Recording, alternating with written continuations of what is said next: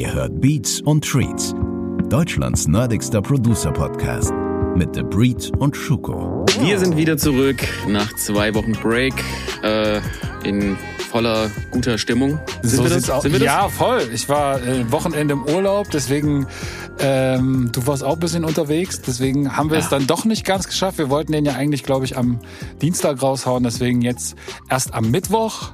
Aber ja. egal. Reicht jetzt auch noch, glaube ich. Auf jeden Fall. Ey, wenn du überlegst, äh, wir haben uns ein bisschen einfacher vorgestellt. Also ich persönlich habe es mir ein bisschen einfacher vorgestellt. Finde mal eine App im Internet, die dann auch diese ganzen Gewinner da aus diesem Comment-Ding rauszieht. Äh, Stimmt. wir wollten ja keine 75 oder wie viel mitgemacht? Wie viel waren es bei dir? Äh, oh, ich weiß nicht, über 100 oder 200 oder so. Also es war auf, auf jeden, Fall. Fall wir Menge. wollten nicht für jeden extra Zettel genau. schreiben. Plus dann irgendwie noch äh, alle aus dem Newsletter und bei dir und naja. Äh, aber holen wir die Leute kurz ab. Ne? Wir haben äh, in der letzten Sendung mit äh, den lieben Freunden von Roland Germany äh, eine SP404 verlost und werden heute am Ende der Sendung dann auch den äh, Gewinner ziehen. Und ähm, jetzt skippen alle nach vorne. Yeah.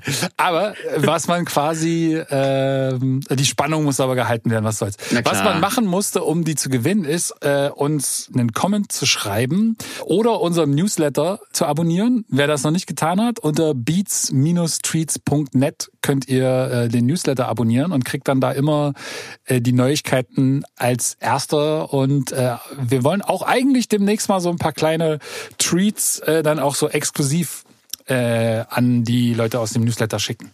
Also mhm. meldet euch da auf jeden Fall an. Und die Leute mussten einen Comment äh, hinterlassen und sollten uns Fragen stellen, beziehungsweise eigentlich einen Themenvorschlag für diese Sendung jetzt geben. Jetzt kam da so viel und so viele wahnsinnig gute Themen, dass wir auf jeden Fall für das Jahr safe durch sind, was Themen angeht. Fünf Jahre, Alter. Das auf jeden, da sind echt richtig viele gute Sachen dabei gewesen. Und wir haben uns jetzt dafür entschlossen, ehe wir uns jetzt für eins entscheiden, weil so viele gute Fragen auch dabei waren und äh, Sachen, die wir irgendwie dachten so, ach krass, cool, das interessiert Leute, ähm, dass wir uns dazu jetzt einfach entschlossen haben, so eine Art Q&A, also einfach äh, Question and Answer Runde zu machen und haben jetzt einfach die Sachen rausgesucht, die jetzt mit einer kurzen oder kürzeren Antwort äh, funktionieren und die äh, anderen Sachen werden wir dann sicherlich mal in den folgenden Sendungen jeweils zu einem eigenen Thema machen. Ähm, ich glaube, das wird ganz spannend und äh, kurzweilig. Hast du Bock? Schoko? Auf jeden Fall. Ob es kurzweilig wird, mh, mm, mal gucken. Wir kennen uns beide ja, ja schon etwas wir länger. Wir müssen gucken. Ich probiere so eine äh, so Stoppuhr. So eine Stoppuhr. So nur, nur maximal zwei Minuten pro Frage, weil es sind echt eine Menge. Aber fangen wir mal an. Äh, der liebe Herr oder Frau, weiß ich gar nicht, doch wahrscheinlich Herr Albert GM oder GRN, also es ist sehr klein ausgedruckt. Ich bin wieder ein richtiger Spaß gewesen. Aber sagen wir mal, Albert GRN, ähm, finde euren Podcast mega. Könnt ihr vielleicht über das Künstlerdasein auf Instagram reden, dessen Wichtigkeit und wie Leute durch Kommentar-Spam Bad Publicity generieren. Also erstmal vielen Dank. Schuko, kannst du was dazu sagen äh, über dein Künstlerdasein auf Instagram? Wie wichtig ist das? Und äh, den ja, zweiten Teil. Leider sehr wichtig geworden. Es ist super nervig auch, muss man ehrlich sagen. Also wenn man daran Spaß hat, äh, klar. Ne? Aber hat man das in einem, äh, irgendwann hat man da einfach, am Anfang ist ja alles, ne, MySpace war toll, Facebook war toll, Instagram war toll. Mhm. Keine Ahnung, TikTok kann ich jetzt zu sagen, aber. Leute, Leute merken jetzt, Schuko kommt noch aus der MySpace-Zeit. MySpace-Era. Genau. Das war, das war, das war das erste Ding mit, mit Music Player, so, ne? ja, ja, ich weiß. Ich hatte auch einen MySpace-Account. Aber ich okay. sag nicht, wie der hieß. Ich bin wieder der Dinosaurier, ne? Mega. Ähm, äh, was wollte ich jetzt sagen? Ja, ey, es ist super wichtig geworden, ähm, da auch heutzutage gar nichts mehr auch. Wer geht noch auf Blogs? Wer holt sich Informationen noch von Blogs? Das machen wirklich sehr, sehr wenige. Ähm, aber das hat auch wieder den Vorteil, du kannst die Leute direkt abholen. Ne? Ja. Also Instagram, wir haben jetzt auch unser Gewinnspiel über Instagram gemacht. Es hat ja schon sein, sein, seine Berechtigung. Es tümmelt ja, sich alles halt super, zum ist halt super direkt, ja. Du kriegst halt direktes Feedback ähm, und auf jeden Fall. Klar. Und auch zum zum Connecten. Ne? Also ja, da noch mal irgendwie schon tausendmal gesagt. Ne? Auch die Timberland Connection ist über Instagram passiert, angeschrieben, äh, Glück gehabt. So ja. und ähm, das kann man sehr, sehr gut nutzen. Da können wir vielleicht irgendwann mal in der Sendung noch näher drauf eingehen, was man wie, wo, welche Tricks es da gibt. Ähm, ich glaube, so Ja, viel, aber Geheimnis so, mehr. gibt's halt so viel Aber- Tricks. Also ich meine, am Ende, du musst halt, es ist, glaube ich, es Nerven. Ist, es, äh, genau, du musst nerven, aber das Nerven alleine bringt halt nichts. Also ich merke ja, wenn Leute mich anschreiben, wann reagiere ich? Ich reagiere halt dann, wenn der Content halt einfach fire ist, wenn das halt einfach geil ist und das, was der Typ zu bieten hat irgendwie oder das die Frau, egal, äh, oder der Artist, ne, wenn das halt einfach überzeugt, dann, dann bin ich am Haken. So. Und dann ist halt nur die- der Punkt, dass er mich halt direkt erreicht oder ich dann denjenigen direkt erreiche, ist halt super. Aber äh, wenn dann halt nur heiße Luft kommt oder das, wenn dann Leute mir Beats schicken und die sind halt so, ja, okay, nice, hm, dann Ey, das, passiert halt das auch nichts. Schlimmste, das Schlimmste ist halt einfach, wenn sie gar nicht mal Hallo sagen oder was geht, sondern einfach nur einen Link schicken. Ja, das geht halt auch gar nicht so. Das wo ich halt, mir denke so, Alter, ja, so streng halt. dich an. Ja, nee, das ist einfach unhöflich. Ich möchte, und dann, du willst mit unhöflichen Leuten einfach auch nicht arbeiten. Was steht hier noch? Äh, äh, und wie Leute durch Kommentarspam Bad Publicity generieren. Das verstehe ich nicht. Kommentarspam Bad Publicity. Ach so, wenn Keine Leute, Ahnung. ach so, wenn Leute, ja, doch, das sehe ich auch manchmal. Das finde ich auch richtig peinlich, wenn dann so Leute bei irgendwelchen Künstlern in deren Post dann irgendwie so, so, so einen Halbsatz reinschreiben, so wie, oder, oder das komplett lassen und dann einfach so, ja, äh, geiles Video, aber wenn ihr geile Videoscheiße oder geile Beats hören oder was auch immer, geile Raps so, dann checkt mal meinen Kram aus und so. Kann man irgendwie machen, wirkt halt, finde ich, immer so ein bisschen sehr anbieterisch und irgendwie so sehr verzweifelt. Ist auch selten was Geiles dabei. Also, das genau Klar, geht's, aber wenn du halt am, am, am Start bist so äh, oder am, am Anfang bist, also ich ja, aber kann dann schon ein bisschen es nicht, verstehen, aber dann machst du nicht in der Comment-Zeile. Dann schreib denjenigen persönlich an, so, und als ob jetzt Drake lesen würde, so hey, also ja, aber ich Drake, verstehe den liest, Sinn aber, dahinter. aber Drake liest seine Kommentare auch nicht so. Das ist halt einfach Quatsch. So, du machst halt einfach Bad Publicity für dich. So, genau. Weil halt alle wissen, du bist halt irgendwie. Dann ich würde es jetzt nicht verteufeln. So, wenn Nee. das jemand bei mir auf der Seite machen würde, würde ich halt auch denken, whatever. Ich würde ihn jetzt aber nicht löschen. Keine Ahnung. Nein, du löscht es nicht. Du 200. löscht es. Das ist ja Quatsch. Aber ich meine so, es, es, ich finde, es wirkt halt irgendwie meistens dann immer so sehr. Und wenn man das sich dann anguckt, ist es halt meistens auch Schrott. So, das muss man halt meistens dazu sagen. Das stimmt. Das, das, Also ja. du bist halt dann direkt im, im Schrotteimer schon mal. So. Egal ob dein Ja. Stuff gut ist. Also dann poste lieber einfach guten Kram und guter Kram verbreitet sich meistens irgendwie von alleine. So, weil Leute das Und geil wenn finden. du, wenn, wenn du Reichweite haben willst, äh, dann investier ein paar Euros, 20 Euro, bewerb deinen Beitrag. Ist auch vielleicht ein bisschen besser. Kommt ein bisschen mehr Ja, warum. das stimmt. Äh, Frage zwei von Amec12. Äh, Vertriebsweg Download-Plattformen, zum Beispiel Beatstars und so weiter. Empfehlenswert? Fragezeichen. Erfahrungen, Meinungen über Trends wie zum Beispiel Type of Beat, Lease-Modell versus Exclusive. Schuko, da hast du ein bisschen was zu erzählen, glaube ich. Ähm, Äh, ich versuche das jetzt kurz zu aber halten. Also, es kurz zu halten. Beatstars, auf jeden Fall, kann ich jedem empfehlen. Ist vielleicht nicht mehr der heißeste Scheiß, ähm, aber ich kenne sehr, sehr viele, die darüber sich äh, sozusagen eine Foundation aufgebaut haben, die darüber Geld verdient haben. Es ist halt wie bei allen Sachen, du musst kontinuierlich die Sachen machen, du musst guten Content haben. Es bringt nicht, wenn du eine Woche Gas gibst, äh, sieben Beats jeden Tag hoch, also einen Beat pro Tag hochlädst. Äh, und das war's. Du musst es kombinieren mit einem YouTube-Channel, du musst dir Artworks überlegen.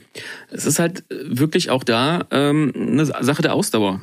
Regelmäßig Content haben und irgendwann kommt auch da ein Algorithmus, der greift und Leute feiern deine Sachen und dann wirst du am Anfang vielleicht die ersten Wochen nur 5 Dollar machen oder was weiß ich, wie du deine Beats anbietest. 50 Dollar machen und irgendwann sind es vielleicht 5000, die du im Monat machen kannst. Es ist auf jeden Fall möglich. Ich kenne Kollegen, die haben das auch geschafft aus Deutschland, aber die haben auch ein, zwei Jahre gebraucht, bis das anläuft. Das muss jeder für sich selber wissen. Ich bin immer ein Freund davon, wenn du gute Leute in deiner Umgebung hast, such dann einfach den geilen Rapper, Sänger, whatever in deiner Stadt, nerv den mit deinen Beats, sagst du, ey, das ist was Geiles, hör doch mal rein, lass mal was zusammen machen. Baust du die halt also du lernst auch was dabei, weil was bringen dir irgendwie, wenn du nachher irgendwie 50.000 geile Beats hast, auf diesen Plattformen verteilt und du kannst im Studio nicht mit einem Künstler umgehen, weil du das nicht weißt und nicht gelernt hast. Also Yep. Das ist so die Sache dieser Plattform. Ja, genau. Das äh, kann ich, brauche ich Oder- gar nichts mehr, brauche ich gar nichts Okay. hinzufügen. Ist, du hast das völlig auf den Punkt gebracht. Alright. Hast du Nächste noch? Frage. Was hast du ich habe auch, Frage? natürlich, ich habe äh, auch äh, sehr, sehr viele Fragen äh, bekommen. Ich habe mir, glaube ich, nur die Namen nicht rausgeschrieben. Ich bin nicht so professionell wie du. Warte mal, jetzt muss ich mal gucken, ob ich den Namen irgendwo auch da äh, sehe. Ähm, Ja, so- oh ja, doch hier. Okay. Äh, MD Mark hat geschrieben, äh, was sind eure lustigen Erlebnisse im Studio gewesen? Ah, Oder ein lustiges Erlebnis. Jetzt muss man nachdenken, ne? Es waren viele. Waren viele. Ich hatte auch so eine Frage hier noch. Ähm, ich kann mich zum Beispiel erinnern, als wir, ähm, als wir in Berlin war, ich war in Berlin im Studio und wir haben Hotboxen aufgenommen. Das ist ein Track von äh, Plusmacher und SDK. Und SDK kam an aus, aus Hamburg und kam mit einer Flasche, ah, ich glaube Whisky war das. Auf jeden Fall irgend so ein Hardlicker, Whisky oder oder äh, Cognac, ich weiß es nicht. Äh, kam er so an und dann haben sie so, haben wir halt angefangen zu recorden und sie haben noch so ein bisschen geschrieben nebenbei und so. Und, und er trank halt immer mehr davon und plus ich auch immer so ein bisschen, aber der war so, okay, war, ich muss irgendwie noch aufnehmen und dann haben sie ja auch noch dazu gebufft wie die Blöden. Und dann war er halt so raus, dass er so vor mir saß und ich habe ihm irgendwas gesagt, habe ihn irgendwas gefragt, ja, wollen wir das so und so machen, das denkst du? Und der guckt mich einfach mit so einem voll glasigen Blick an und macht einfach nur so. Okay. Und dann kippt er einfach so hier nach hinten auf die Couch. Und ich denk so, okay, der Typ ist, kom ist komplett over, ist einfach Ende so. Aber dann ist der wieder in die Booth rein, hat das Ding aufgenommen, hat das recorded und ähm, Ding ist auch super erfolgreich geworden und äh, ist ein geiler Song. Also, ähm, aber das war auf jeden Fall echt crazy. So, das war wirklich, wo ich dachte so, Alter, wie kann man so, die, die Flasche war danach leer und die haben gebufft dazu. Äh, wie kann man da irgendwie noch funktionieren? Das fand, war so meine sehr lustig, also gibt das jetzt das, was mir einfällt. Was bei dir? Ähm, ähm, jetzt muss ich gerade nachdenken. Ich hatte eben eine, ich fand der nicht so lustig. Ähm, ich war in den Chuck King, äh, Chuck King Studios äh, 2004, als ich das erste Mal in New York war, mit Winnie Pass in der Session. Super krasser Typ. Character 3000, alleine das war schon ähm, eine sehr, sehr krasse Erfahrung. Ich bin auf die Toilette gegangen. Das war halt einfach mega weird. Äh, man ist auf der Toilette, steht neben einem einer, so, du gehst du raus. Mein bester Kumpel kam vorbei und hat gemeint so, ey, äh, weißt du, wer das war? Und ich so, nee, keine Ahnung. Und dann war das Ricky Martin. Und äh, nur alleine dieser Moment, ne? Du bist in einer Session mit einem Underground-Rapper 3000, der für, keine Ahnung, äh, die schlimmsten Texte überhaupt, äh, also wirklich, Devil Shit 3000 und du bist so in dieser Zone, bist so, yeah, gotta, gotta shit. Äh, und du gehst auf Toilette und auf einmal, keine Ahnung, ob er sich da was geballert hat, aber dann kommt so ein weirder Typ um die Ecke Situationskomik 3000 kommt vielleicht nicht ganz so rüber, war, aber jedes Mal, wenn ich Ricky mit Kai unterwegs bin, auf der Toilette. ja. Gab's da nicht ja. sogar so eine Story? Nee, das war, äh, das war George Michael, oder? Oder gab's die nicht, dass der da irgendwie so auf der Toilette und dann seine Homosexualität irgendwie offenbart hat? Äh, nee, das war, glaube ich, George du Michael. Du willst mich doch jetzt in, in so eine Ecke drängen, oder? Komm. Nein, überhaupt nicht. Nächste äh, Frage. Kai, der dabei war, hat es wahrscheinlich Nächste auch so Frage. Versucht. Aber es war einfach die mega weirde Situation. Da hingen Notorious B.I.G. Awards, Tupac Awards in den heiligen Hallen von diesem Chuck King Studio, äh, nicht Chuck, Chan King Studios einfach legendär und dann passiert dir sowas und ja. du hoffst halt die ganze Zeit, dass du vielleicht Jay-Z triffst oder 50 Cent oder sonst Ricky Martin. Und, dann ist, und du hast gedacht, das wäre halt irgendwie so ein, so ein Arbeiter. Der war ja auch wirklich richtig normal gekleidet. Äh, ich habe ihn gar nicht erkannt, so, ne? Und ähm, das war auf jeden Fall mega weird, weil wie gesagt, man hat mit sowas überhaupt nicht gerechnet zu dem Zeitpunkt. Krass. Ich würde mit dir jetzt, glaube ich, auch gerne mal äh, auf Toilette gehen. Einfach nur so, um so ein bisschen Ricky Martin-Fame abzukriegen. Äh, ich, das schneidest du nachher wieder raus und versuchst da, da wirst du mich wieder vor den Karren spannen und dann äh, wird das irgendwie wieder in dein, dein äh, Instagram-Feed, oder?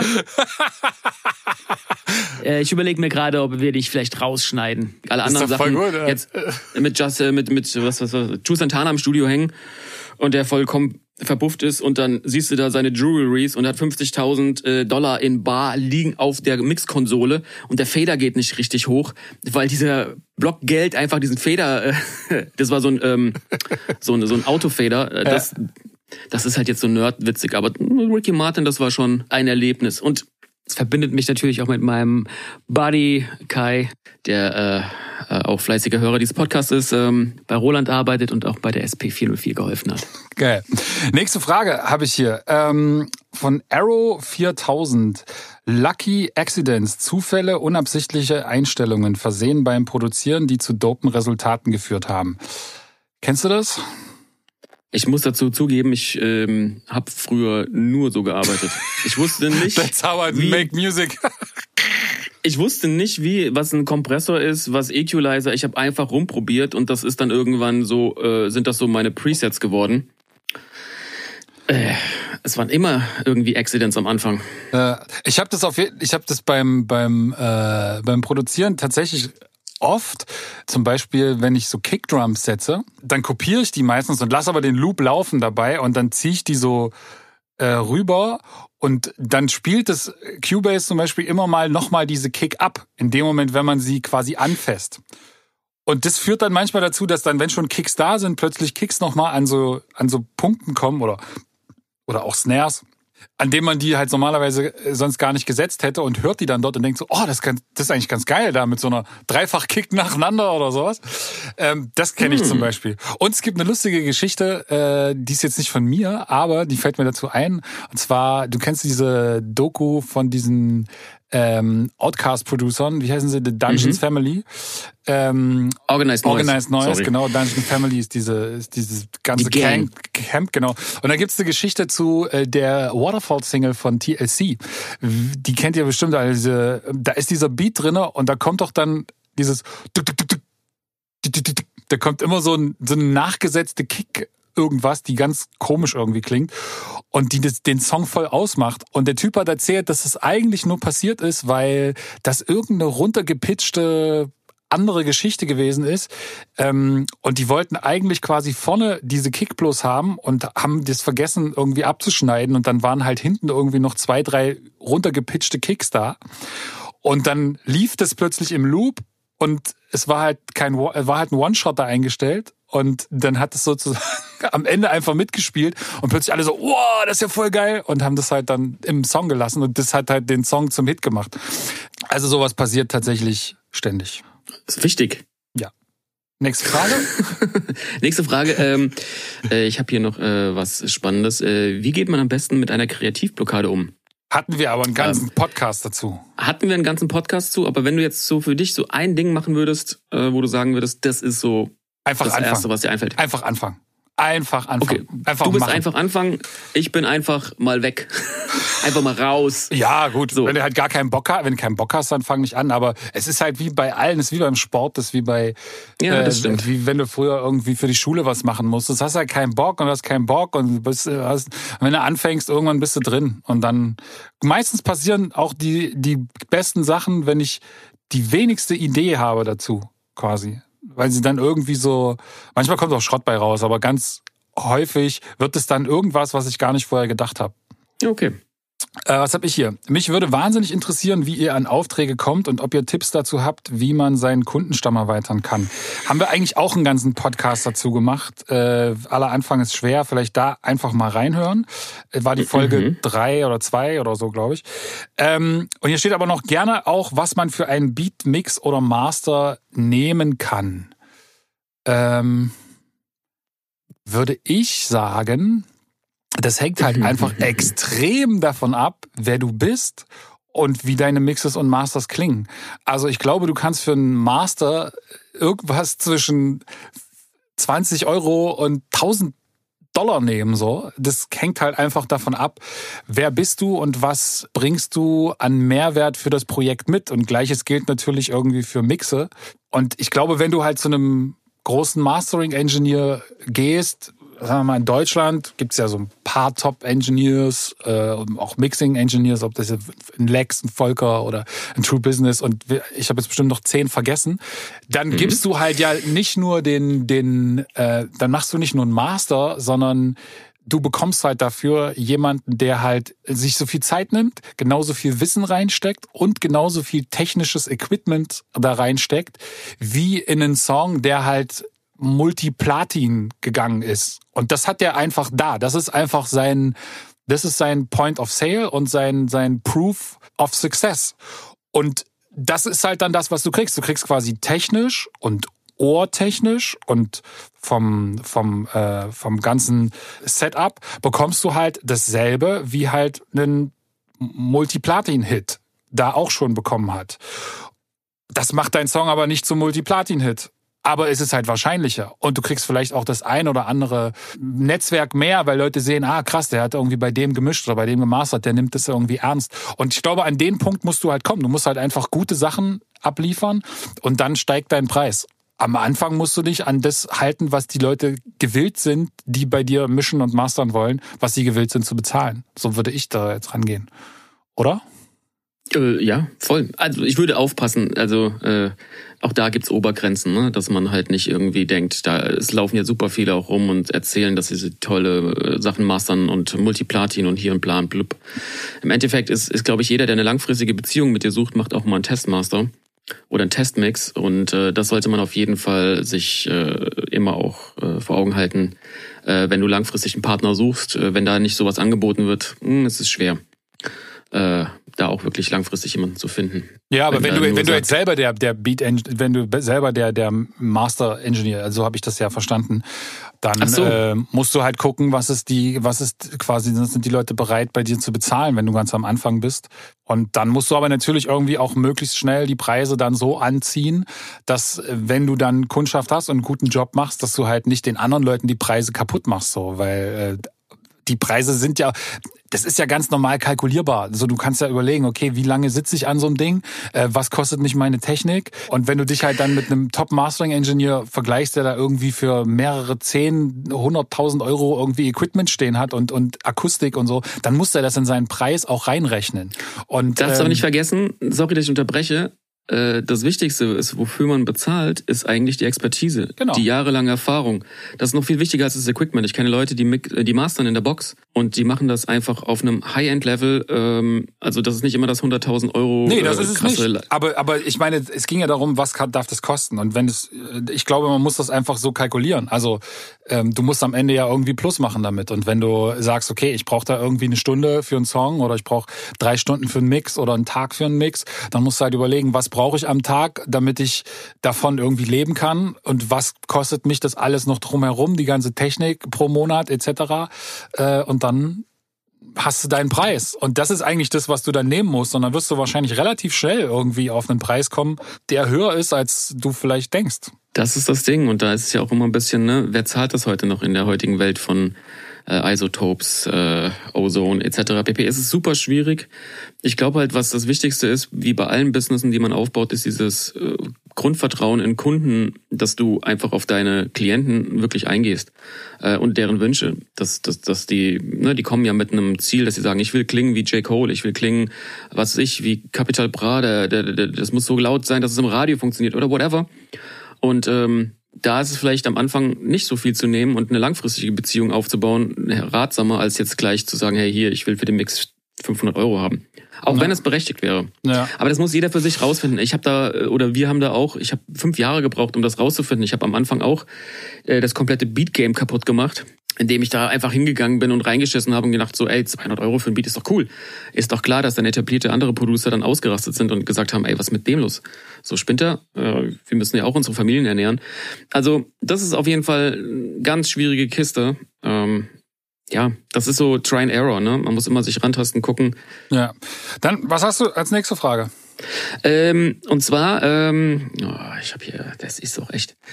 Organisation ist alles. Ähm, P1Cas So fragt, ähm, was sind eure unverzichtbarsten Plugins? Fangen Sie mal an, Herr Breed. Mm, Fabfilter IQ.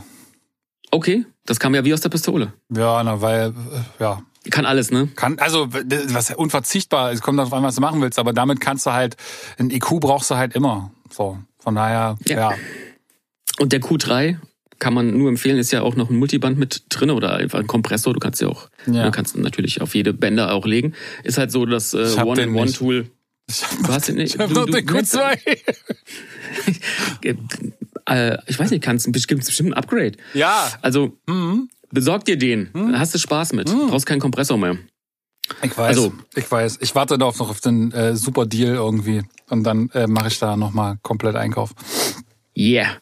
Ähm, äh, was wollte ich noch sagen? Bei mir ganz, ganz wichtig, habe ich für mich die letzten Jahre entdeckt, sind ähm, äh, Tape Emulations äh, von oh. UAD. Der Studer ja. äh, gefällt mir sehr, sehr gut auf der Summe. Macht's irgendwie noch mal ein bisschen rounder und der Ampex ja. äh, 102 benutze ich für Lo-Fi-Sachen. Ja. Und da gibt es ein Preset, äh, so ein kleiner Geheimtipp. Äh, das heißt äh, Sunbaked kann ich jedem empfehlen, checkt das mal aus. Es, mhm. Habt ihr direkt diesen Lo-Fi-Sound. Ne? Und viele Samples, die gerade so durch die Welt gehen, haben entweder den RC, äh, Vintage äh, Color, wie heißt der nochmal? Du hast den auch. RC, äh, den RC Retro. 40, RC Retro oder so.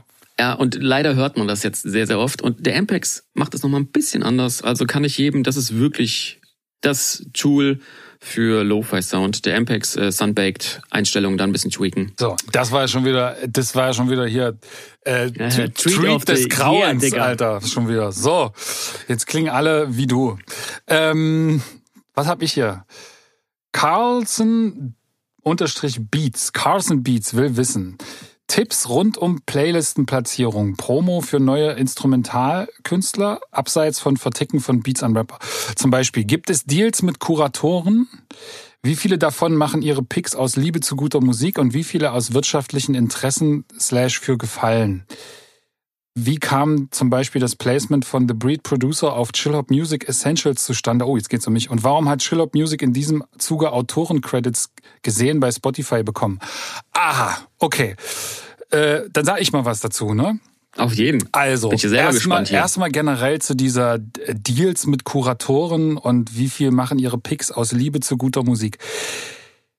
Ich glaube, man kann das relativ wenn man, also man kann das simpel zusammenfassen, wenn man einfach das Bigger Picture sich anguckt. Das sind alles, also all diese Streaming-Unternehmen sind alle Wirtschaftsunternehmen. Die sind äh, gelistet im DAX, glaube ich, also Spotify auf jeden Fall, Apple Music sowieso, ähm, und dieser und etc. Amazon auch.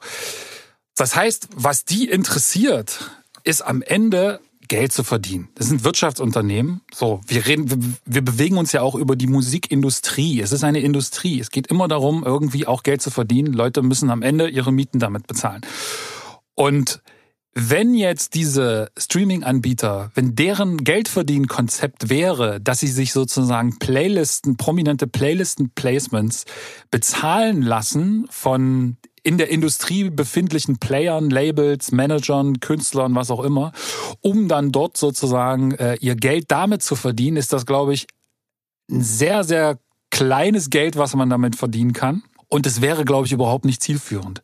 Deren Interesse ist ein ganz anderes. Deren Interesse ist, möglichst viele User zu generieren. Und wenn man möglichst viele User generieren will, dann muss man das Hörerlebnis einfach so gut gestalten, dass sie halt zu dir gehen und nicht zur Konkurrenz. Also zum Konkurrenzanbieter, der auch denselben, fast haargenau denselben Streaming-Katalog anbietet, das, die haben ja alle fast das gleiche.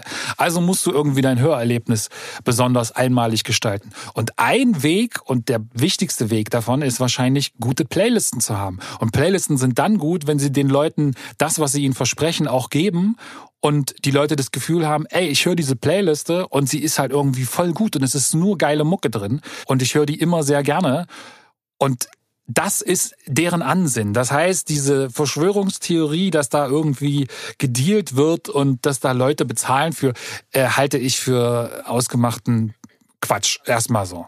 Aber hier kommt jetzt ja noch die zweite Frage. Wie kam das Placement von mir äh, auf Chill Hop Music Essentials zustande und warum hat Chill Hop Music in diesem Aus äh, Zuge Autorencredits gesehen bei Spotify bekommen? Das impliziert, äh, verstehe ich jetzt so in dieser Frage, das ist quasi so ein, äh, dass ich denen dann quasi was abgegeben hätte davon, damit ich dann da releasen kann. Das ist natürlich Quatsch, sondern das ist ganz einfach erklärt. Ich habe Songs bei Chill Hop rausgebracht. Achso, erstmal, wie das zustande gekommen ist, äh, ich glaube, über einen befreundeten Producer damals, der mir den A&R vorgestellt hat, ähm, online, digital. Ähm, und dann habe ich äh, den angeschrieben und der kannte mich auch schon. Also der, der wusste, der wusste, wer ich bin. Ich hatte ja auch schon zwei Platten draußen. Ich habe zu der Zeit auch die äh, AON-Sachen gemacht, äh, viel so Shosta Ever, Rata und das war ja alles so ein, das war so ein Sound, wo sich, glaube ich, diese diese Beat-Szene, ähm, das war so der kommerzielle Deutschrap-Sound, auf den die sich irgendwie alle noch einlassen konnten, der jetzt irgendwie nicht so verpönt war, äh, kommerziell, weil es halt so Boom-Bap in neue Interpretation war. Und ähm, deswegen hatte der mich auf dem Schirm und dann habe ich ihm was geschickt und dann ging das recht schnell. Und warum die da in den Credits stehen, ist ganz einfach, weil ich mit einigen von diesen Songs die ich dann dort released habe, auch zu denen in den Verlag gegangen bin, also die dort verlegt habe, weil die halt auch einen angeschlossenen Verlag haben und auch eine gewisse Verlagsarbeit machen. Das jetzt zu erklären, brauchen wir eine Extrasendung, machen wir auch, stand auch mit da drin, GEMA und Verlag und so. Äh, und deswegen stehen die wahrscheinlich in diesen Credits von Spotify dann mit drinne, weil die dann angemeldet werden, äh, weil sie damit sozusagen auch Anteile am Urheberrecht generieren, wobei das eigentlich nur Verlagsanteile sind. Whatever. So, aber da hat jetzt niemand irgendwie äh, von mir Kompositionsanteile überschrieben bekommen, weil er, äh, damit er mich dann da reinnimmt oder so. Also das ist Quatsch. So, einfach Quatsch. So, Punkt. Nächste Frage. Nächste Frage. Ich habe hier noch was. Oder? Willst Ja, du? nee, du bist dran. Ich glaube, die haben wir beide. Und zwar Ableton versus Cubase. Wer gewinnt? Da, da, da, weiß ich nicht. Ich glaube, beides cool. Ich habe bei dir, Was? Ableton gewinnt? Ich glaube, du spinnst, Alter. Ich war. ich habe ich hab bei dir ja mit Ableton gearbeitet, fand das super. Äh, ich persönlich bin Cubase-Nutzer. Hat alles seine Vor- und Nachteile, glaube ich. Aber äh, gibt kein besser oder schlechter. Ich würde mal jetzt vermuten, ich kenne mich aber auch zu schlecht aus mit Ableton, will das aber unbedingt nochmal probieren. Ich glaube, wenn du so viel, sehr, sehr viel mit Live-Musikern arbeitest und viel Vocal-Recordings machst und, und viel Live-Instrumente und so, dann ist wahrscheinlich Cubase die bessere Wahl würde ich mal sagen. Ja. Äh, wenn du jetzt ein äh, House-Producer bist, der nur irgendwie mit Loops arbeitet, könnte sein, dass du wahrscheinlich mit Ableton besser fährst. Sagen wir mal mit Audiomaterial. Ne? Also die Audiobearbeitung und das, wie du Sachen pitchen, wie du manipulieren kannst, das ist in Ableton einfach der Wahnsinn. Okay. Das ist wirklich super. Aber wie du schon gesagt hast, das Problem ist halt, sobald du mit Vocals arbeitest, Stacking willst, äh, du brauchst externe Plugins, um auch äh, Autotune, Melodyne etc. pp. Das hast du in Cubase ja mit diesem Flex Pitch. Heißt es Flex Pitch in Cubase oder ist das jetzt Logic? Nee, Wer das ist heißt, bei euch? oh, ich weiß gar nicht, wie das heißt, aber ich weiß, was du meinst. Ja, es gibt da äh, auch so ein Audio-Pitcher, ja. Genau, das hat Ableton leider nicht, aber wir hoffen ja auf Ableton Audio 11. heißt das. Va Vari Audio. Vari Audio. Es waren auch sogar, Cubase war sogar eine der ersten, die das hatte. Ziemlich das, geil. Das weiß ich noch. Das ist ziemlich super. Ja. Ja, super. Das, ich So, mag das, und- benutze das oft. Ähm, aber Okay. zum Thema Mixing gibt's gleich noch eine Frage. Ähm, Uh. Die Kunst des Mixings, Teil des kreativen Prozesses oder darf, kann, soll man es auslagern? Hm. Hm. Das ist schwierig, ehrlich gesagt, weil äh, Mixing ja auch, das ist ja auch ein Fun-Ding, ne? Also wenn du jetzt, ja, ich bin ein Freund von Stem Mastering. Das ist so ein Yep. Hybrid-Ding aus Mixing und Mastering. Das finde ich eigentlich ganz gut, weil ich habe so oft schon erlebt, dass ich einen Mix gehabt habe, mit dem ich sehr, sehr happy war. Und ja, meine Probleme sind der Bassbereich immer zu heavy, aber du gibst es weg und auf einmal kommt was zurück, was das nicht widerspiegelt. Ja. Und dem das zu erklären, was du dir dabei gedacht hast, ist manchmal echt super schwierig, weil du hörst jetzt zum Beispiel die neue Black Keys Platte oder du hörst die neue Kendrick Platte oder sonst irgendwas, lässt dich, influ äh, lässt dich beeinflussen und sagst so, boah, jetzt meine Drums müssen jetzt doch ein bisschen weiter nach vorne sein. Und der ist halt vielleicht nicht auf diesem Vibe gerade. Hm, macht's dann halt schwieriger, ne? Ja. Da ist halt das Stem Mastering. Du hast schon eine grobe Skizzierung. Also kurz, einfach nur noch kur- veredelt. kurz erklärt, was Stem Mastering ist, für die, die es nicht Ach so, wissen. Stem klar. Mastering heißt, dass man sozusagen, also ich mache das meistens so, dass ich zum Beispiel die Drums auf einer, in einer Spur habe, also alle Drums, dann alle Instrumente, also alles, was Melodien hat, und dann nochmal den Bass extra.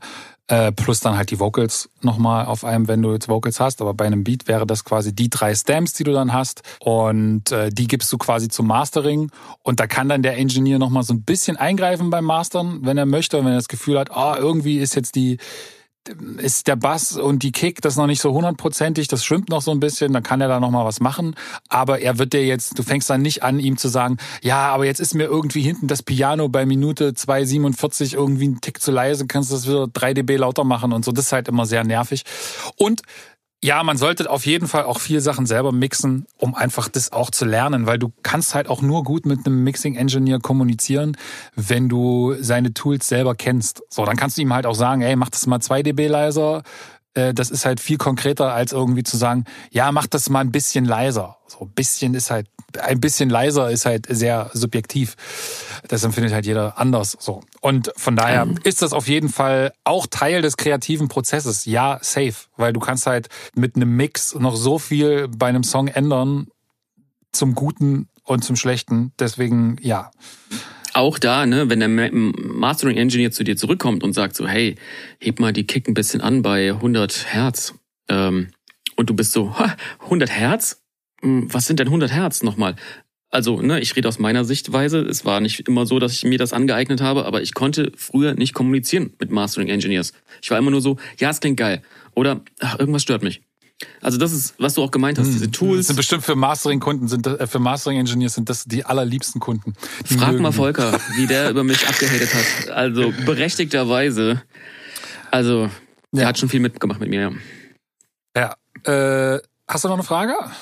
Äh, ich hatte eben gerade eine, warte mal. Ähm, hier gibt's noch eine. Wie knüpft man am besten Kontakte zu Musiker-Labels?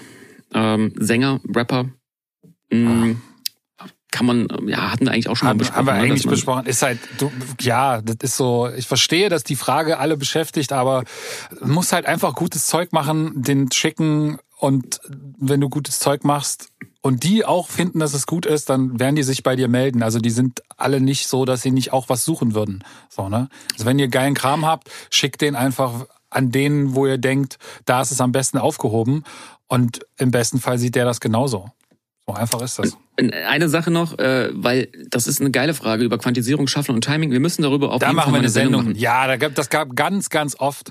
Da machen wir eine eigene Sendung zu. Da haben wir auch nämlich selber intern jetzt schon seit ja. Monaten reden wir über das Thema da Fruity Loops und, äh, und äh, Swing. ist ganz spannend. ja, machen äh, wir, ist auf jeden Fall. Machen wir auf jeden Fall eine eigene ähm, Sendung zu. Ich habe hier auch noch eine schöne Frage. Ähm, von Felix FML 999, der will wissen, könnt ihr über die Menschenrechtsverletzung der CIA reden. Das könnten wir, aber dann müsste ich dir auch das komplette Rave-System erklären und das sprengt einfach den kompletten Rahmen hier. Okay, ich habe noch eine Frage von Felix. Oder, oder willst du gerne noch eine halbe Stunde über das Thema reden? Ich, ich kenne mich damit nicht aus, tut mir leid. Ja. Das ist mir. Ich glaube, ist, das war äh, auch nicht so ganz ernst gemeint. Ähm, ich glaube schon. Felix, noch ein Felix. Felix, nicht Nick, will wissen, welche Ära Sound Samples werden als nächstes im Rap-Kosmos dominieren und warum? Sehr interessante Frage. Äh, deine These. Äh, warte mal, welche, welche Rap-Samples? Welche Ära Sound und Samples also, ne, welche, welcher Sound Na wird jetzt demnächst den Rap-Kosmos dominieren? Also, das ist ganz einfach. Äh, die 90er waren schon, die 80er sind gerade im Dance-Bereich am Start. Ähm, ich glaube, und das merkt man ja auch so, die Rappers, die jetzt gerade äh, angesagt sind, hatten eine Kindheit und diese Kindheit ist deren Golden Era. Genau. Bei uns waren es die 90er, bei denen waren es die 2000er. 50 Cent hört man und, ja auch 50 äh, Cent, Fat Joe äh, und so das ist, wird das ist glaube ich Lean Back, diese genau. ganzen genau. diese ganzen dieser ganze Sound kommt ja auch. Es gibt ja diese Shinny macht das super, Elias ist ein sehr sehr guter Rapper, der diesen Sound auch so ein bisschen verkörpert, auch Klamotten, Image, ne, alles das. Ja kommt gerade wieder. Also wir können uns alle wieder die 5, 6 XL T-Shirts alle wieder rausholen. Es wird alles wieder kommen. Das, äh, also, gut, okay. Komm, hast du doch noch. War, warst du, warst du, warst du auch so jemand? Voll. Ich muss zugeben, ich war auf jeden Fall. Ich war voll, auch, äh, war voll hängen geblieben und äh, komplett Dip, auf Dipset. Richtig Dipset. Ein richtiger Dipset-Idiot. Komm, los, nächste Frage. Gibt's da Bilder? Gibt's Bilder. Nein. Gucken. Damals, du, Schade. du, wir hatten im Osten, haben wir keinen YouTube-Channel, Im Osten hatten wir nix. Wir hatten ja nicht mal Kameras. Wir haben uns ja aus alten Säcken haben wir uns diese 5XL-T-Shirts, die hat mir meine Mutti noch genäht, aus alten Kartoffelsäcken von der Kartoffelernte. So, nächste Frage ist von Fellow okay. 562. Umgang im Studio mit schwierigen Charakteren. Bitte mit oh, Namen da kann ich ein Lied für von, Bissel ja. Gossip. Ach so, ich habe jetzt gedacht, äh, ich könnte jetzt von dir erzählen, wenn so. wir im Studio sind. Na dann, los. Schwere Charaktere. Na dann erzähl. dann erzähl, dann bash mich. Ja. Ähm, nee, gibt es, gab es, ja, auf jeden Fall. Gibt es, äh, Umgang ist halt, äh, früher habe ich immer die Klappe gehalten und mir gedacht, ey, ich sag jetzt nichts dazu. Man will ja weiterkommen. Ähm, und man muss halt immer lernen. Das ist halt so, ein blöder Satz, aber es ist halt true. Treffe niemals deine Legenden. Es ist nicht so, wie du dir es vorstellst, leider. ähm, Jetzt bin ich an einem Punkt, wo ich sage, wenn der, wenn die Leute einfach kacke drauf sind oder das, das stimmt nicht, äh, gehe ich halt wieder. Ist mir scheißegal, ob die Session dann äh, gecancelt wird oder ob wir ohne mich weitermachen. Ähm, es funktioniert nicht, wenn du einen dabei hast in einem Raum, der die ganze Zeit nur kontraproduktiv ist. Ja. Ne? Das heißt jetzt nicht, äh, wenn der jetzt irgendwie am Anfang irgendwie so ein paar dumme Sprüche macht, ist, bin ich jetzt nicht beleidigt oder sowas. Aber während du im Album oder in, in dem, in dem Single-Prozess, in einem Song-Prozess merkst, ach, keine Ahnung, das ist wirklich, kommt mit keinen guten Ideen, macht alles nieder, sagt, hey, das ist scheiße, das ist scheiße, aber hat keine anderen äh, Themen oder Einflüsse, um das irgendwie in eine Richtung zu, zu, zu nehmen, sondern kritisiert nur, auch schon alles da gewesen. Ja äh, der Song wird nicht funktionieren. Der Tag ist wasted, dann geh lieber irgendwie was Schönes essen oder äh, versuch eine andere Session klar zu machen. Äh, ich kann mich, ich kann mich an so, ich sag auch keinen Namen jetzt, weil ich weiß, dass, dass, oh. dass derjenige das hören will, aber das ist halt Quatsch so. Weil dann äh, so, also man trifft sich auch immer zweimal. warst mit Diddy und äh, Lil Jon, als die damals auf Deutschland-Tour waren. Da, ja, genau. Da warst du doch so. Genau, das war so war das. Ähm, nein, aber ich kann mich zum Beispiel an so Sachen erinnern. Ich, es gibt so einige äh, Künstler, übrigens auch nicht aus dem Hip-Hop-Bereich, wo ich dann irgendwann so gemerkt habe, ey, die brauchen so, die müssen so selber die Idee haben, nur dann ist die gut. Und dann habe ich irgendwann angefangen, den quasi zum Beispiel beim Texten oder so dieselbe Songzeile, die ich dann äh, schon vielleicht mal eine halbe Stunde vorher angebracht habe, die sie so abgeschmettert haben, dann habe ich die einfach eine halbe Stunde später nochmal, aber in der Formulierung, ey, du hattest doch vorhin da schon diese eine ganz coole Idee hier mit dieser und so, ja, stimmt, okay, ja. da hast du gedacht, oh, okay, alles klar. Und dann war das plötzlich geil. Also das war so, es war so, ist mir ein, zwei Mal passiert. Äh, aber okay. fand ich lustig. Da, da habe ich noch eine ganz kleine Sache, ne? Das darf man jetzt nicht falsch verstehen. Ähm, was ich eben gesagt habe, ist halt bezogen auf Songwriting-Session. Wenn ein Künstler im Raum ist und du bist der Producer, dann musst du schon schauen, dass du versuchst, dann bist du Dienstleister im Hin, in dem Hinblick und versuchst dem Künstler das Bestmöglichste zu geben, die bestmöglichsten Vibes, Ideen, äh, vielleicht auch dich vorbereiten auf eine Session, ne? dass du dem das Gefühl gibst, hey, hier hat er einen Mehrwert das ist was ganz anderes, wenn du jetzt wirklich mit Künstlern im Raum arbeitest. Das ist super schwierig. Ähm, wenn da die Chemie nicht stimmt, dann ist es vielleicht der falsche Künstler für dich. Aber man sollte schon mit dem Approach hingehen, nicht zu sagen, ey, ich bin jetzt derjenige, der jetzt äh, vorbrecht. Äh, damit will ich dich auch überhaupt nicht äh, kritisieren, ne? weil, weil ich glaube, auch bei dir, da war halt einfach gar kein Vibe da. Äh, ich habe den Fehler halt nur in der Vergangenheit gemacht, auch bei Künstlern, die ich aufgebaut habe, dass ich dann am Ende ähm, sehr dominant war und der Künstler auf einmal auf der Bühne performt hat, Songs, die ich geschrieben habe und sich damit gar nicht wohlgefühlt hat. Ja. Ob, ne, und man braucht immer auch so dieses, also Künstler sein ist echt nicht easy. Ne? Da kommen echt viele mentale Sachen auf einen zu. Voll. Äh, ich habe das viel zu spät bemerkt. Ähm, wir können uns zurückziehen, wieder ins Studio, ja, nächsten ja, Track machen. Ich will da nicht tauschen. Die müssen die ganze Zeit, ja, ja also ich, deswegen Fall. sind wir, glaube ich, auch Producer. Genau. Ähm, deswegen sollte das, aber auf Songwriting-Ebene, wo sich Leute oder Producer treffen, die auf Augenhöhe sind, ne? Jetzt nicht von, dass sie mehr Platinplatten haben oder sonst irgendwas, sondern weil sie einfach Producer sind. Und da der Vibe nicht stimmt, dann sollte man sagen, ey, das passt hier gerade nicht. Da sollte man auch die Eier haben. Sonst ist das Time-Wasting. Ja. Äh, das äh, kurz. Hier habe ich noch, hier hab ich, noch. ich habe hier noch so eine ähnliche äh, von Funke Kai, glaube ich. Anekdoten aus dem Studio wären mal ganz witzig. Also Macken von Artists, Rituale etc. Hast also jetzt gar nichts bashingmäßig, sondern fällt dir irgendwie so ritualmäßig irgendwas ein, was witzig gewesen ist? Also was super witzig gewesen war, war auch diese Session 2004 mit Winnie Pass. Wir kommen da rein. Er, ein riesengroßer Typ, ähm, ihm fehlen vorne die Schneidezähne. Ähm, mega weird. Und wir sind im Studio, Chris Conway, der Typ, der Eminem mixt, so ist gebucht worden, also voll aufgefahren.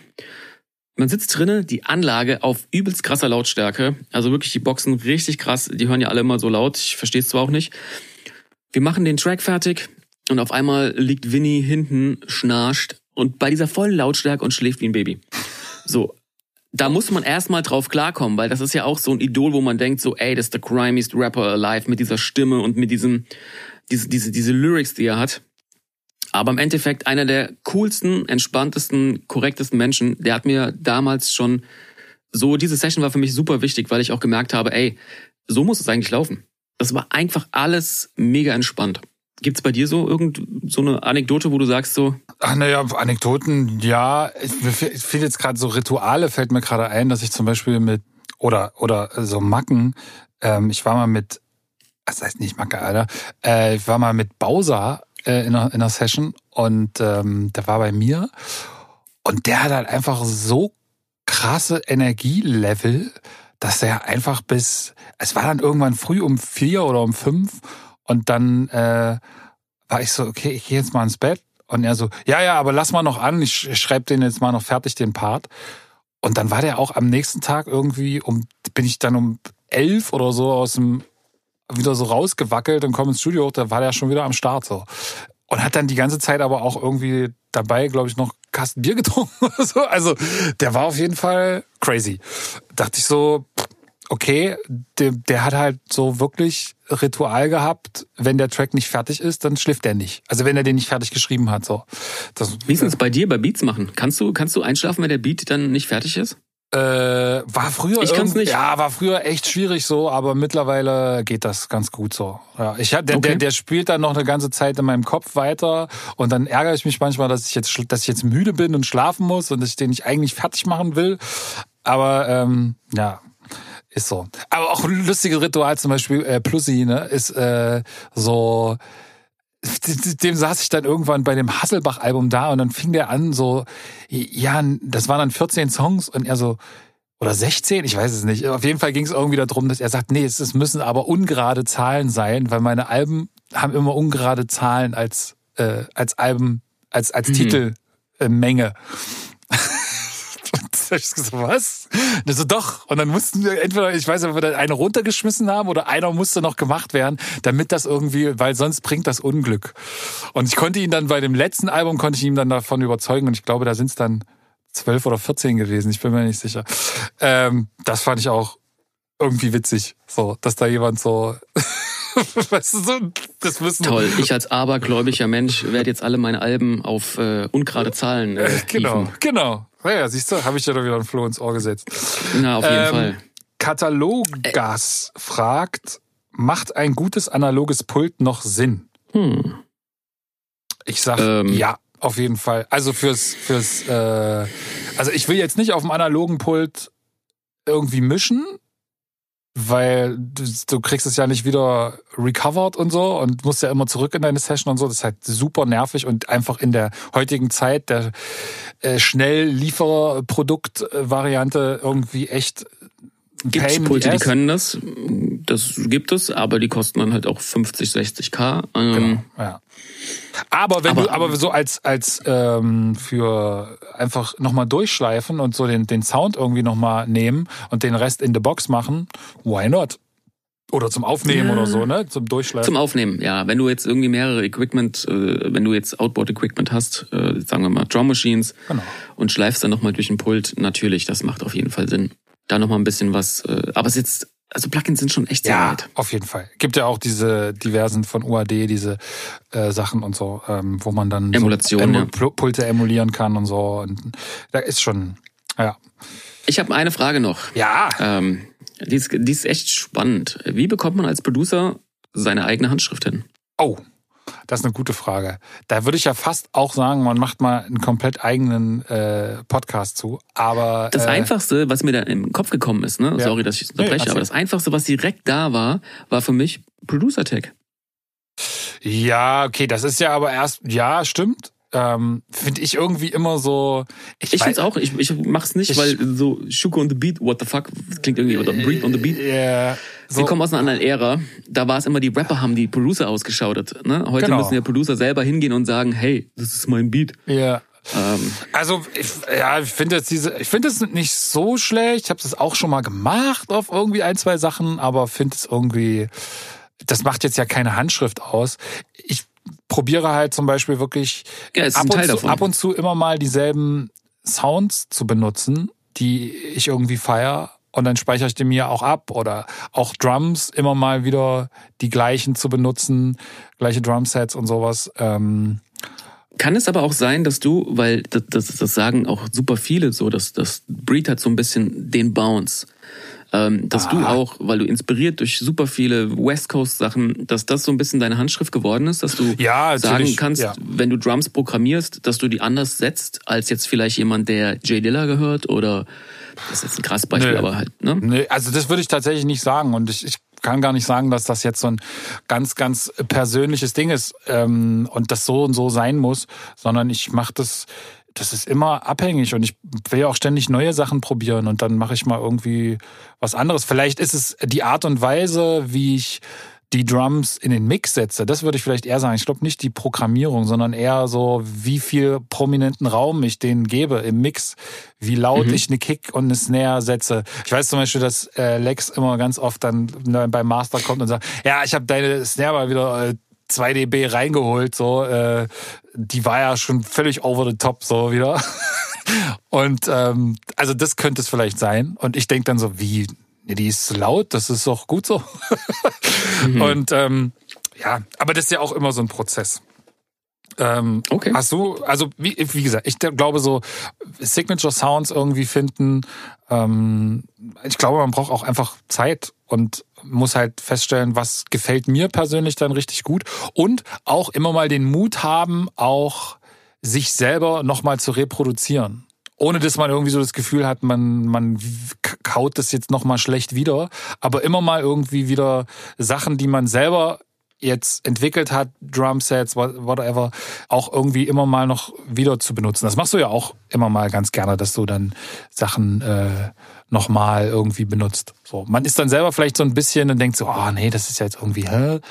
Und total unkreativ, aber das macht das halt aus. Ne? Also guck dir die großen Producer an. Ich weiß, Primo hat wahrscheinlich irgendwie in seinem Leben fünf Drumsets gehabt. Weiß ich jetzt nicht. Also es, es sind ein paar mehr. Es sind ein paar aber mehr, die Art und ja. Weise, bei ihm ist es einfach die Art und Weise, wie er sie eingesetzt genau. hat. Das ist ein Swing, den er hatte bei der MPC 60, äh, wie er Samples gejobbt hat. Ähm, das sind so viele Möglichkeiten, die du hast, wenn du mit einem coolen, keine Ahnung, Tom Mich hat seinen Gitarrensound, wo man ja, direkt hört, wenn er die voll, Gitarre anmacht, voll. okay, ist Tom Mich und ja, ich glaube, da auf jeden Fall nicht nach rechts und links gucken, sondern einfach das machen, was du denkst, was sich gut für dich anfühlt. Das wird dann irgendwann deine eigene Handschrift. Das heißt nicht, dass man nicht rechts und links auch sich äh, weiterentwickeln kann, aber ich glaube, wenn man da zu viel Copycat-mäßig unterwegs ist, das muss ich, oder bin ich ja auch, ne? Ich bin ja auch Dienstleister und bin ja auch Copycat, wenn Leute sagen, sie wollen den, die Sounds haben. Ja. Oder den, den Beat. Ja, oder du willst in der Playliste stattfinden, dann ist man ein Copycat. Äh, man bringt natürlich immer auch, ich würde sagen, 60, 70 Prozent seine eigene Note mit rein. Aber so wirklich seine eigene Handschrift, dass du äh, dir einen Namen machen kannst, dass man sagt, ey, das ist der Sound, was ich wie Maxwell oder da ist es, glaube ich, wichtig, ähm, sich so ein bisschen mehr auf sich selber zu fokussieren. Genau. Ähm, hast du noch eine Frage? Ich habe noch eine Frage und zwar die Rolle von Frauen im Beatmaking. Hau. Das äh, hat mich dann schon ein bisschen zum Nachdenken gebracht. Es gibt ja echt nicht so viele. Nee. Ne? Also es gibt ja eher mehr Dudes als äh, Frauen. Ja. Ich habe jetzt persönlich Ich, weiß, in meinem ich Umfeld habe hab auch letztens, sorry, dass ich unterbreche, ich habe letztens auch Ja? geguckt, wie viele äh, Männer und Frauen bei uns reinhören. Und ist auf jeden Fall äh, sind wir eine richtige Pimmelgang so. äh, äh, oh mein Gott. Ähm, ja, aber erzähl weiter. Du haust Sachen raus. Ähm, äh, ja, äh, in meinem Umfeld gibt's eigentlich gibt's eine, Hannah V, äh, die ist aus London, mit der habe ich jetzt ein bisschen gearbeitet und ähm, ich find's einfach sehr, sehr spannend, weil sie eine ganz andere Herangehensweise hat, Musik zu machen. Ich kann das jetzt nicht sagen, ob das jetzt ein Mann-Frau-Ding ist, aber bei ihr war das überhaupt nicht auf Competition aus. Und äh, wer hat jetzt hier äh, die krasseren Drums oder das ist krass, das hatte ich halt schon oft, wenn ich mit anderen kollaboriert habe. Es ist sehr frei. Ne? Es ist, wird nicht über irgendwas gequatscht, über Business oder hier Mhm. oder irgendwie jetzt so der krasse Nerd-Talk, sondern ist so, ey, guck mal, ich habe hier ein paar Ideen. Lass mal irgendwas machen. Das ging super schnell, es war super entspannt. Vielleicht hat es auch was mit Professionalität zu tun, dass sie schon sehr, sehr lange dabei ist. Aber äh, war ich echt überrascht und man denkt immer so, ne, man, man hört ja auch viele Frauen, guckt sich das Beat-Videos an und denkt so, ja, ist cool. Man muss ja auch da äh, ehrlich sein, ne? Ja, ist cool, aber irgendwie fehlt da was, ne? Und ähm, bei ihr war das halt einfach nicht so. Das war so kom komplett da und ähm, ich würde mir würde mich echt freuen, wenn das generell, ne, da gibt's so ein Mädchen, so ein, so, so ein Beat-Video von so einem Mädel, wo der Vater ihr die MPC gibt und die haut da so Drums ein und äh, ist ja so, so ein YouTube-Hit mit zwei Millionen Klicks. Das finde ich halt einfach wirklich geil, wenn das einfach da auch noch mehr wird, weil Ja. ähm, ich glaube auch in der Session, ne, man merkt das ja mal, wenn Songwriterinnen in Sessions sind, dann ist es immer ein bisschen Harmonie, die einfach noch ein bisschen anders ist, als wenn es nur Dudes sind. Ja. Ähm, die kommen auf einen anderen Vibe, die haben auch emotional und was Beziehungen betrifft, eine viel andere Herangehensweise, Songs zu schreiben. Und ich glaube halt auch, wenn Beatmaker Frauen sind, dass sie vielleicht auch nochmal einen anderen Approach reinbringen, wenn man zusammen in der Beat-Session ist oder Beats macht. Ja, voll. Also ist meine Vorstellung, Ja. keine Ahnung. Glaube ich auch. Da, ähm, Dass wir beide zum Beispiel auch eine kennen, nämlich die, die Josie. Äh, Oh, stimmt. Aus, aus Oh, Leipzig. Genau, die hat jetzt, äh, da waren wir auch schon im Podcast von äh, Deine Homegirls. Äh, könnt ihr auch die Folge auch mal anhören, wo wir zu Gast waren. Und ähm, die hat jetzt auch angefangen, schon, glaube ich, vor einer Weile jetzt auch Beats rauszuhauen, so Instrumental-Sachen. Also da passiert auf jeden Fall was. Da kommen auf jeden Fall auch Sachen.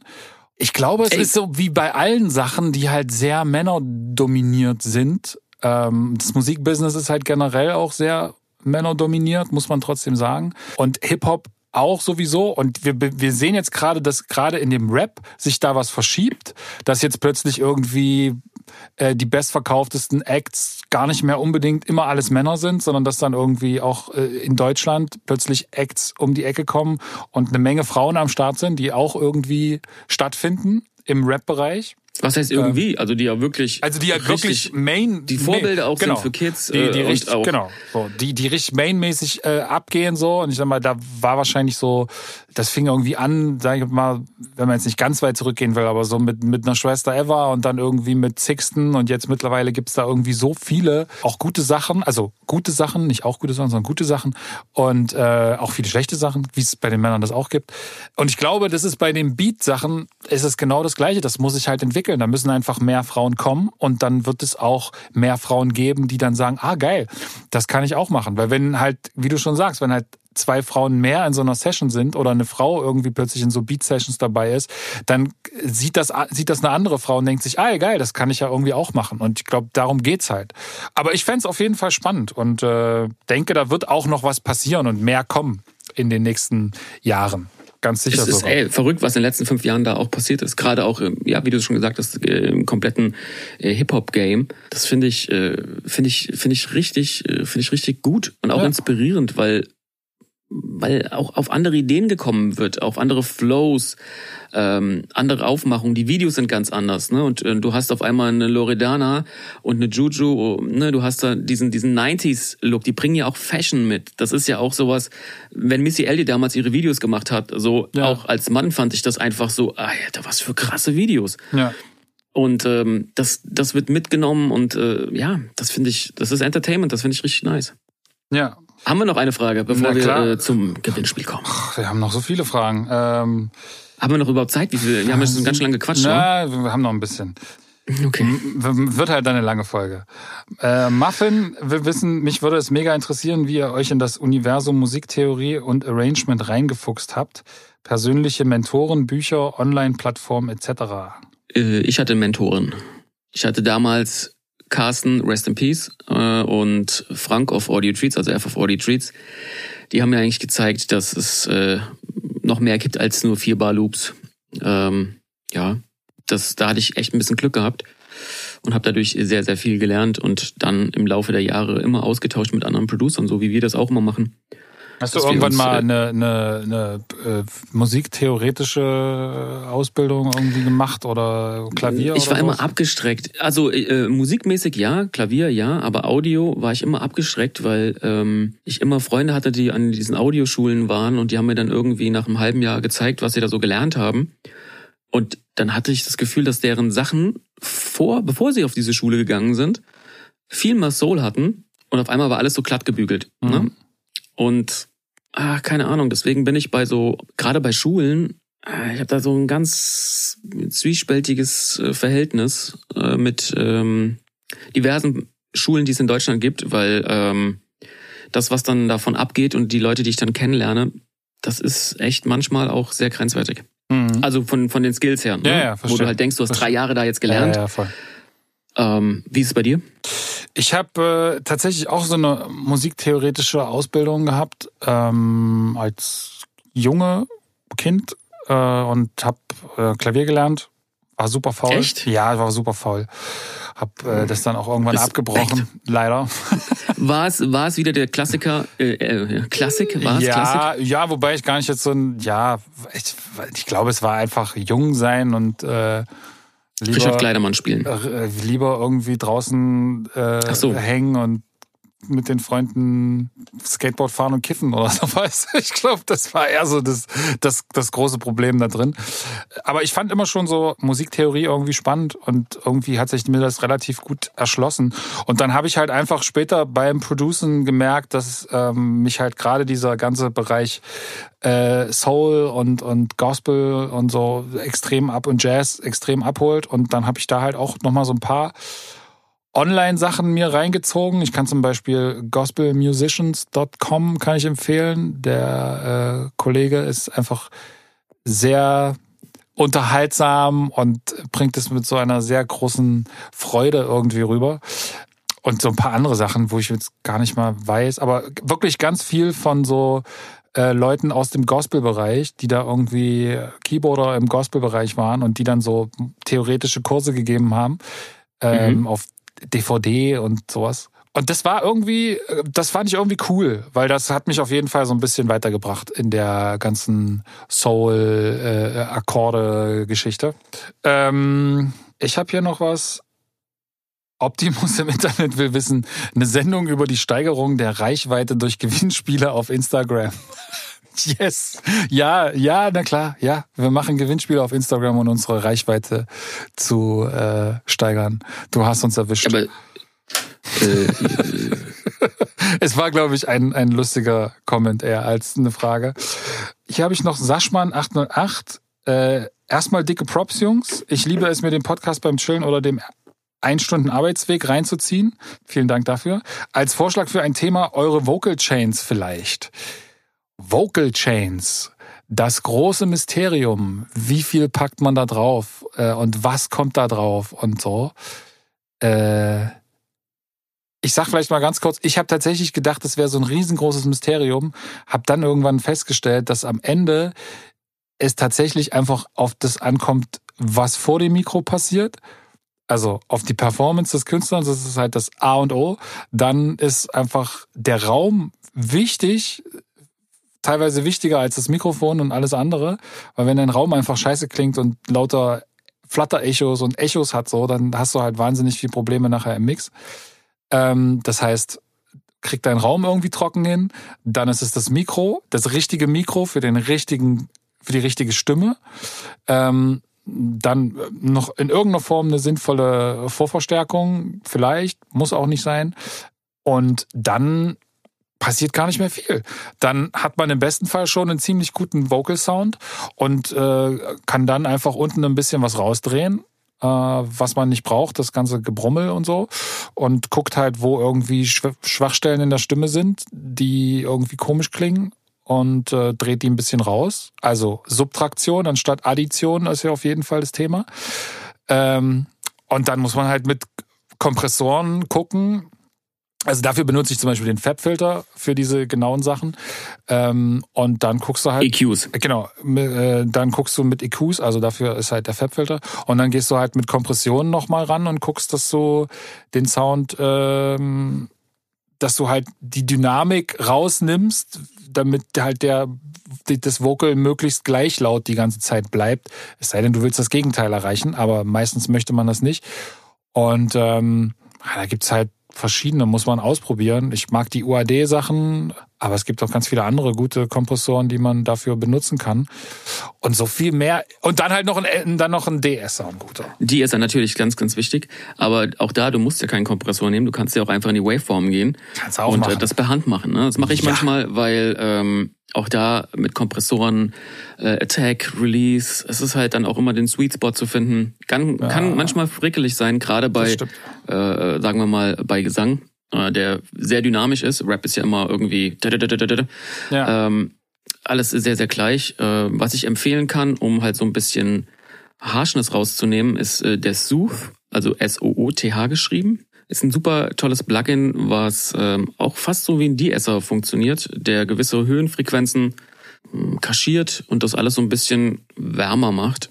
Also das ist so ein Tool in der Vocal Chain, wie du auch den Fab-Filter, ne, um auch Frequenzen zu finden. Manchmal booste ich gewisse Frequenzen äh, im, im, im Kilohertz-Bereich und suche mir manchmal nasale Laute oder ähm, S-Laute, die du jetzt vielleicht mit dem De-Esser nur ein bisschen unterdrücken kannst, die, die, die, ja, die ziehe ich dann halt komplett raus. Da gibt's super viele tolle Tutorials auf YouTube. Ähm, also, da siehst du auch in den Bewertungen, ne? Das, äh, wenn das super gute Bewertung hat, dann ist das alles, das ist jetzt kein Hexenwerk, äh, Vocal Mission. Und wie du schon gesagt hast, das Wichtigste ist äh, noch, also Performance klammern wir mal aus, weil das sollte Grundvoraussetzung sein, aber halt der Raum. Das hat Farbe, also Breed sehr, sehr gut erklärt. Das ist für mich einfach das A und O. Äh, Scheiße rein, kommt Scheiße raus.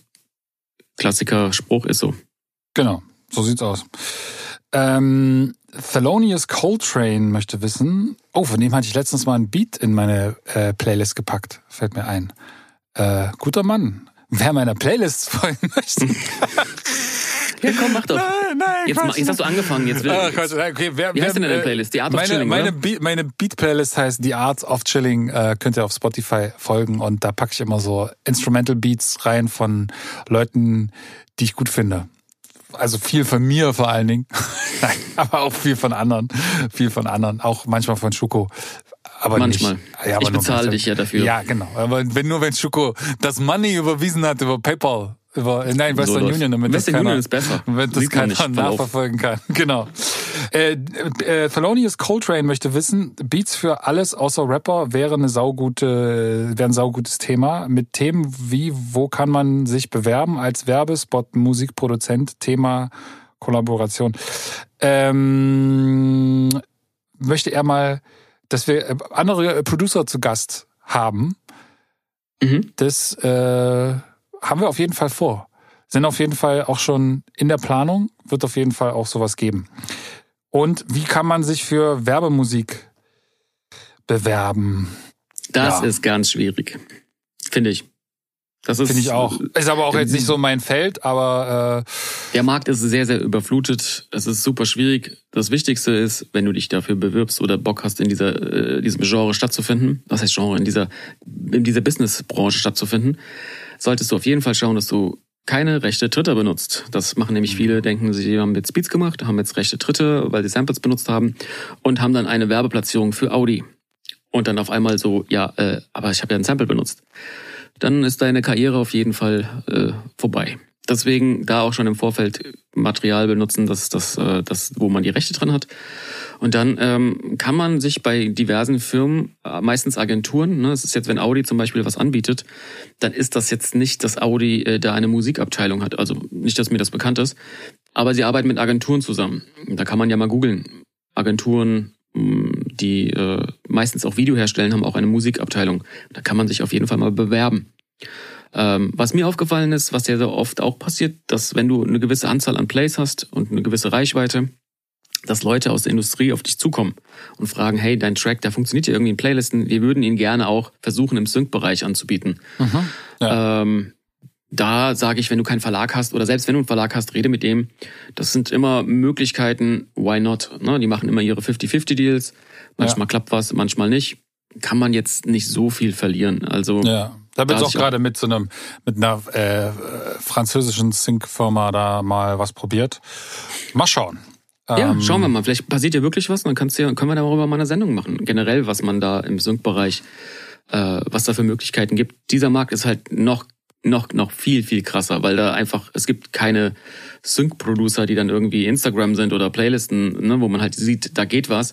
Das sind sehr, sehr viele Menschen, die in dieser Branche arbeiten, weil das einfach ein, es ist eine sehr, ich sag mal, sehr geregelte Branche. Du kriegst immer dein Geld, ähm, und es, du verdienst halt auch wirklich viel dabei. Deswegen wollen da auch viele rein, aber es ist hart umkämpft.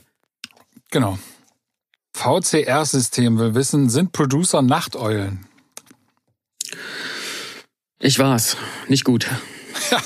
Same Antwort over here, ja. Also ich glaube, am Anfang ist das ganz normal. Das hatten wir auch mal in dieser einen äh, Sendung. Aller Anfang ist schwer. Äh, wenn du halt nebenbei arbeiten musst und das sozusagen dein Hobby ist und du willst es zum Beruf machen, dann wirst du gar nicht drum rumkommen, dass du tagsüber arbeiten gehst und dann halt irgendwie bis spät in die Nacht ähm, noch dein, deine Musik machst. Ich habe aber festgestellt mittlerweile, dass ich wirklich so ab einer gewissen Zeit, äh, so spätestens ab um acht, um zehn, eigentlich dann auch so durch bin. Und dass da eigentlich nicht mehr so viel Gutes bei rumkommt. Manchmal passiert es dann doch noch und dann macht man so ein bisschen weiter. Aber ich bin dann halt am nächsten Tag irgendwie, ich mag das nicht mehr, wenn ich dann so bis um elf oder so äh, schlafe, dann äh, verliere ich irgendwie zu viel vom Tag. So, du bist ja so richtig krasser Frühaufsteher. War ich nicht immer. Ich liebe die Nacht. Ey, die Nacht ist fürs Kreativsein, Alter.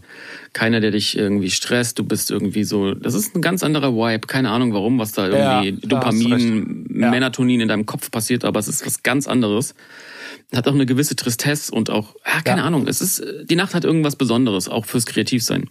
Ja. Ähm, das Problem ist halt, wie du es schon gesagt hast, äh, du hast halt nichts vom Tag, wenn du dann erst um 11, 12 aufstehst. Ja, man kommt in so einen komischen Flow rein. Ich glaube, aber wenn man in diesem Flow dann bleibt, könnte das wieder funktionieren. Ne? Es gibt ja Leute, die auch, auch seit Jahren, Jahrzehnten in Ja. Schicht arbeiten und trotzdem alt werden. Also du musst Also halt die eine gewisse Frage- Routine und, und ja, es ist dann halt schwierig. Ja, das Ding ist vor allen Dingen, wenn du halt dann irgendwie, äh, sag ich mal, also ich kenne auch Producer, ich weiß zum Beispiel so ein, ist das, Reef zum Beispiel damals, der ist, glaube ich, immer so, ist dann irgendwie um, um drei oder so aufgestanden. ähm, und hat dann die ganze Nacht durchgearbeitet. Ich weiß nicht, ob der das immer noch so macht.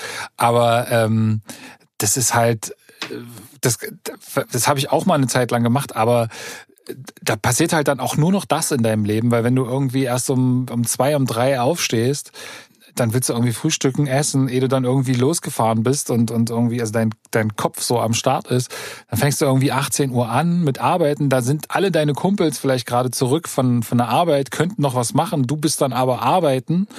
Und in der Zeit kannst du dann halt auch niemanden sehen. Das heißt, du bewegst dich dann halt irgendwie in so einer kompletten Isolationsblase, in denen du dann auch nur mit anderen Leuten, Musikern arbeiten kannst, die halt auch irgendwie dann nachts arbeiten. Das ist dann okay, aber äh, du kriegst halt so einen sozialen, kriegst halt so ein soziales Problem, glaube ich. Äh, und auch ein psy psychisches, also, äh, äh, ne, also jetzt mal so, äh, der Winter naht. Ähm, Ah, erinnere mich nicht daran.